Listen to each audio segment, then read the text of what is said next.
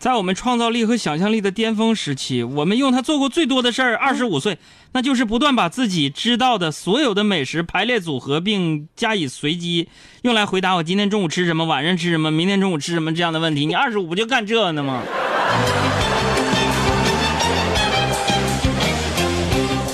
悲哀，太悲哀了。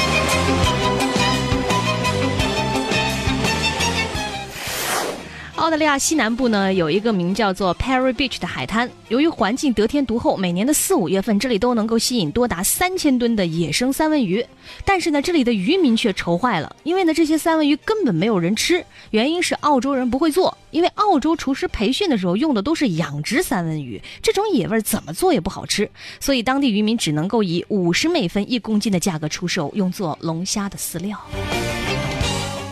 哎呀妈呀！哎，听节目的澳洲那边，我们华语电台不是落地了吗？澳大利亚悉尼地区，听友朋友们，想，说吧，嗯，你们你你告诉我吧，嗯，你我给你支个招，嗯，我给你传播这个信息，你说就把你们这个野生三文鱼，你想变成几级保护动物吧？你就说吧，你不会弄是吧？我们可以吃啊。这之前呢，我们要说一句啊，嗯，说什么？这骗中国游客需要拿出诚意啊。不是写个软文就可以的，嗯，免签落地再加些政策优惠才是满满的诚意，好不好？前有丹麦那个生蚝，后又出来你们澳大利亚这个三文鱼，中间还有个古巴的螃蟹，是丹麦的生蚝，古巴的螃蟹，我们都还来不及吃呢，现在又准备让我们组团去澳大利亚吃三文鱼，哎，真是的，我这身体呀，是是乏累呢，跑得过来吗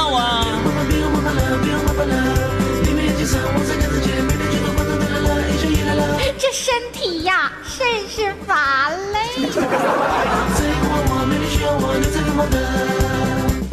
但是要认真的讲一句啊，海鲜虽好，贪吃真的很误事儿。怎么说？给大家讲一个故事啊，嗯，说有一位女子，当初爱吃海蛎子，嗯，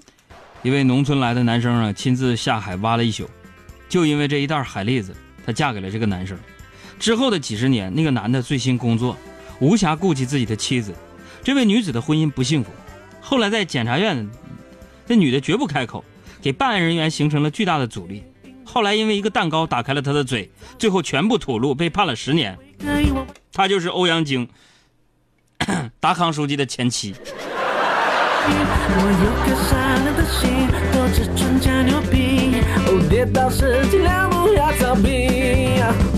想够他每张